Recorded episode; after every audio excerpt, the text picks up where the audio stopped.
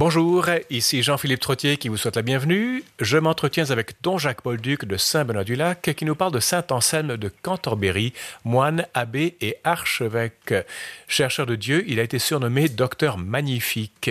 Canonisé en 1494, Saint-Anselme a été proclamé docteur de l'Église en 1720 par Clément XI. Il est fêté le 21 avril. Don Bolduc, bonjour. Bonjour on s'attaque à quelqu'un, j'allais dire, presque à un monstre sacré, non? Ah, c'est un géant, c'est un géant. C'est ben un homme d'une intelligence extraordinaire. Évidemment. Il a vécu, donc, on, parle du 12e, il est mort, il est né en 1000. 1033 ou 1034, donc au XIe siècle, et mm-hmm. il décède à Canterbury, Canterbury en anglais, le 21 avril 1109, donc au, début du XIIe siècle. Oui. Euh, avant d'aborder quelques-uns de, ces grands thèmes, euh, parce qu'il y, en a des milliers à choisir là-dedans, euh, quel est le, contexte de l'Église à l'époque, au XIe siècle, XIe, XIIe siècle? C'est une période très, très agitée. Ah oui? Il y a beaucoup de, dans, toutes les régions d'Europe, il y a beaucoup de, mouvements de population. Par exemple, en Normandie, il y avait les Vikings qui, étaient arrivés. Là, plusieurs des personnages dont on va parler aujourd'hui, c'est des descendants des Vikings. Ah bon? Ben oui, c'est des, gens qui sont arrivés avec des, pirogues ou des bateaux, soit en Angleterre, soit en France, en Normandie. En Normandie, vous savez, c'est le, pays des Northmen. Ah, Normand, oui, Northmen, c'est vrai, vous avez raison. Ça vient de ça. Les Français disent Normand, mais seulement les, Anglais disent Northmen.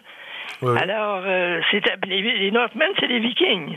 Alors, c'est des gens qui venaient des pays scandinaves, puis du nord, du nord de l'Europe. Il y on parle aussi d'une réforme grégorienne à l'époque. Oui, justement, parce que l'Église sentait le besoin de faire? des réformes, puis, les papes, euh, euh, les papes, de ce nom-là, qui s'appelait Grégoire, eh bien, eux autres, ils voulaient faire quelque chose. D'ailleurs, l'Église doit toujours être réformée. C'est, enfin, Ecclesia semper reformanda, oui. Ben oui, semper reformanda. Mais alors, c'est une période qui était très difficile. C'est une période où il y avait beaucoup de changements, puis beaucoup de, de mouvements de population. Puis, euh, enfin, c'était une période de, refus, de remise en question.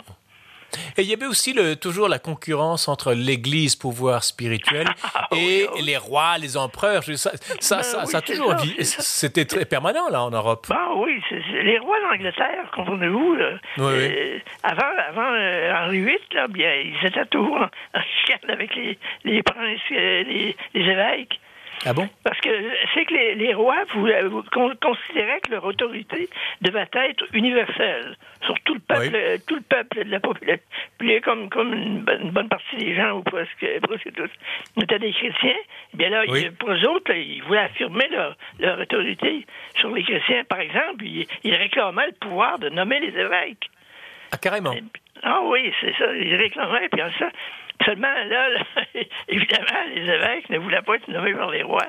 Ah, ben, ils, voulaient, être nommés par, par, par l'Église. Le pape, par, oui. par le pape. Mm-hmm.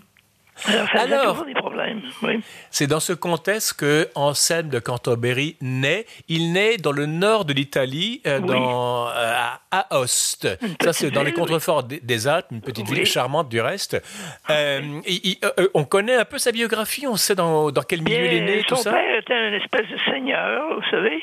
Et puis, enfin, c'était un personnage grandeur, puis c'était un noble. Euh, dans, la Lombardie, là, cette région-là. Mais c'est un homme qui, euh, qui n'avait qu'un fils. Alors, il voulait que son fils lui succède pour, devenir le propriétaire de ses terres. Parce que les mhm. nobles avaient des noblesses terriennes dans cette époque-là. C'était des, gens qui avaient des terres, puis des petits châteaux ici et là, puis des granges pour les animaux, un peu sur un certain territoire. Alors lui, il voulait que son fils, euh, enfin son, son, petit bonhomme, très préféré, il trouvait très intelligent, très fin. Et il trouvait que c'est lui qui devait lui succéder. Alors, le petit gars, par contre, euh, il y avait un monastère à, à, Os, dans, la, banlieue de la ville. Il y avait un monastère bénédictin, puis lui, ben, il allait servir la messe, là. Et puis, euh, il, rencontrait des moines, puis les moines disaient, lui disaient, ben, tu vas faire un bon petit moine, toi. Alors, c'est comme ça que lui, quand il était petit gars, là, il avait envie de faire un moine. Mais seulement, son père disait, ah, ben, c'est ridicule, c'est ridicule. J'ai travaillé tellement pour établir, euh, pour cultiver ces terres-là, pour organiser le faux le travail qu'ils m'ont fait. c'est pas mon, fils qui va, qui va devenir un curé puis euh, un moine. Euh, ça n'a pas de bon sens. Par contre, sa mère était une personne très pieuse. Mhm. mais seulement, elle est morte quand il était jeune.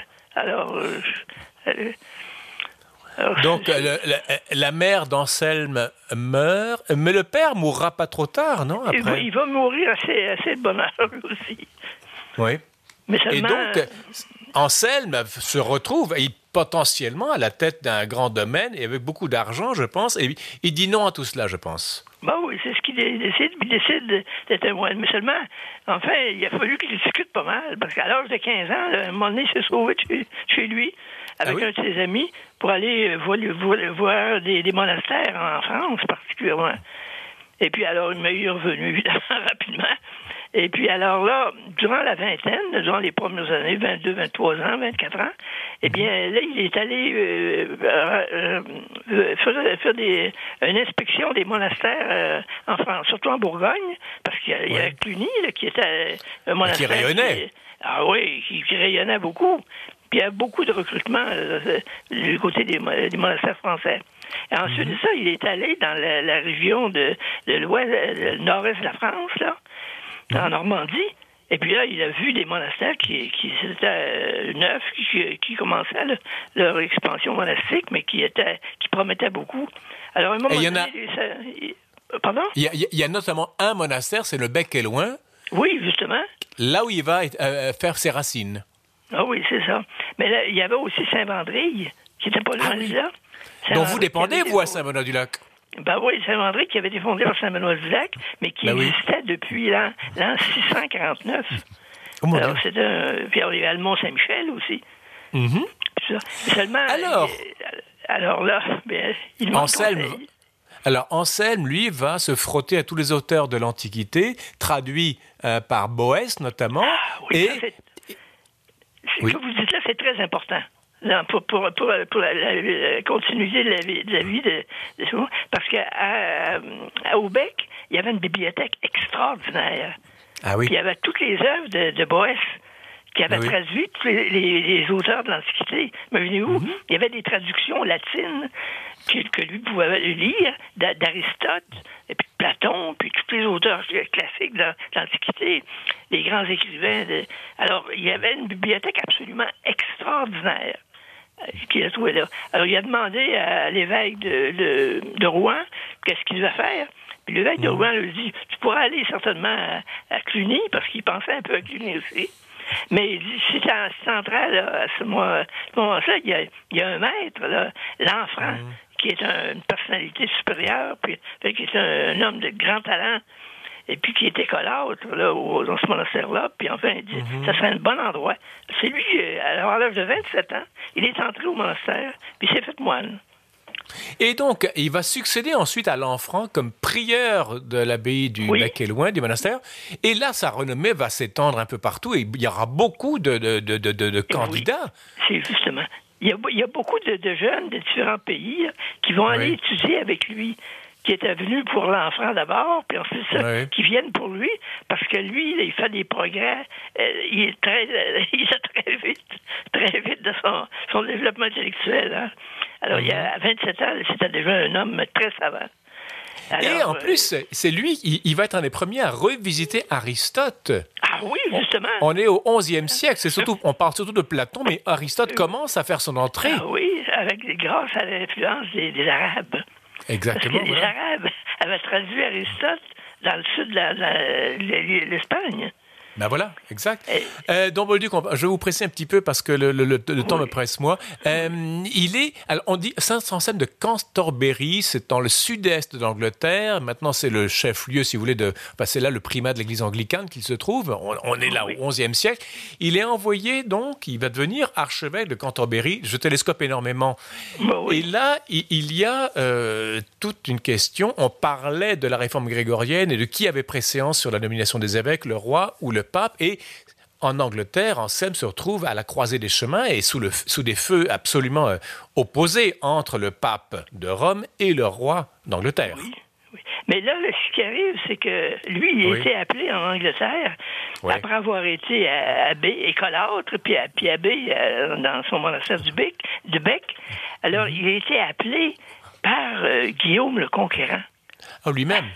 Écoutez, là, c'est quelqu'un, c'est un, duc de Normandie, Guillaume le Conquérant, qui est arrivé puis qui voulait imposer la langue française aux Anglais. Mhm. Vous savez, là, il avait fait la conquête de l'Angleterre, par, mhm. surtout la, grande bataille d'Hastings, là, qui mhm. il avait battu tous les, les, ducs et les comtes anglais.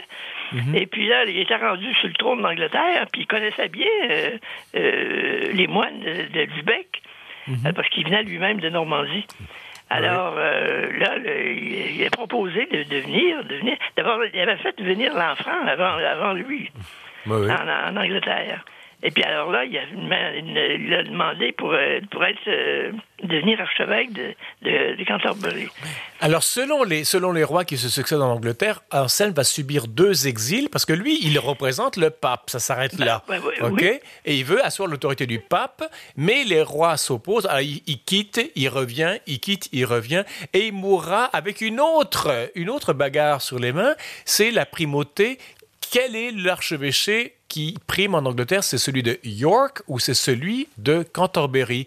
Ah Et on arrive à un accord, si vous voulez, à l'anglaise, plus ou moins, plus ou moins clair. Et il va mourir, si vous voulez, euh, avec un sentiment de d'inachèvement, je pense, en Ah oui, justement.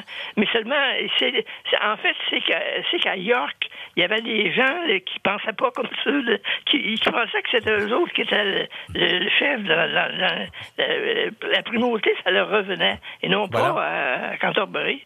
Mhm. Alors, euh, puis même, ça a duré longtemps. C'est encore au 19e siècle, l'archevêque de Canterbury était catholique. Oubliez pas ça. Ah bon? oui, vous savez, ça a été longtemps que l'archevêque de, Canterbury était catholique, puis, puis la mhm. famille de, des ducs d'York, là, c'était une famille catholique en Angleterre au 19e siècle. Euh, mm -hmm.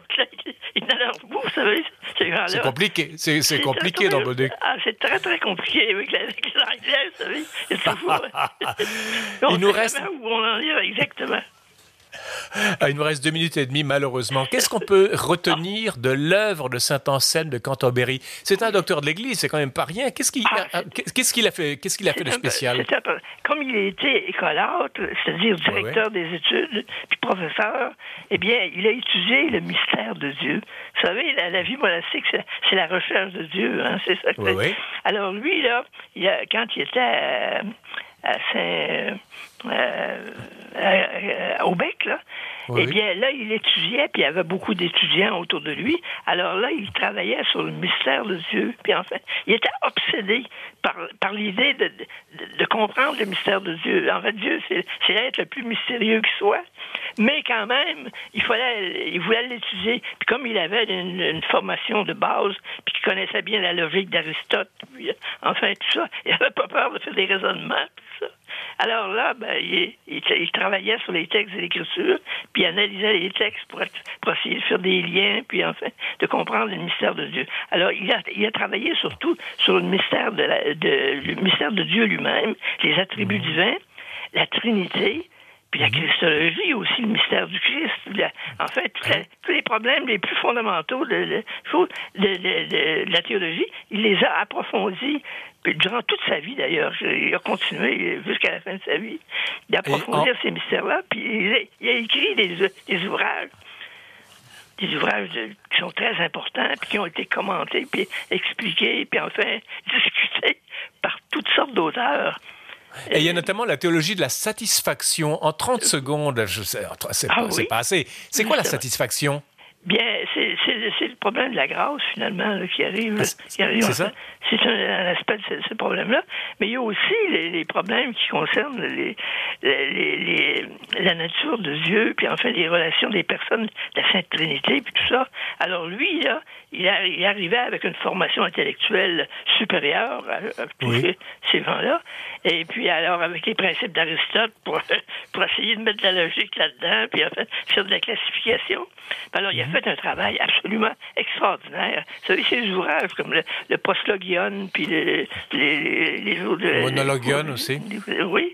Alors, ces ouvrages-là ont été étudiés énormément par des auteurs au XVIIe siècle, par exemple. Et on va devoir... Descartes, notamment, on va devoir arrêter ici dans Bolduc. Ah oui. Malheureusement, je veux dire.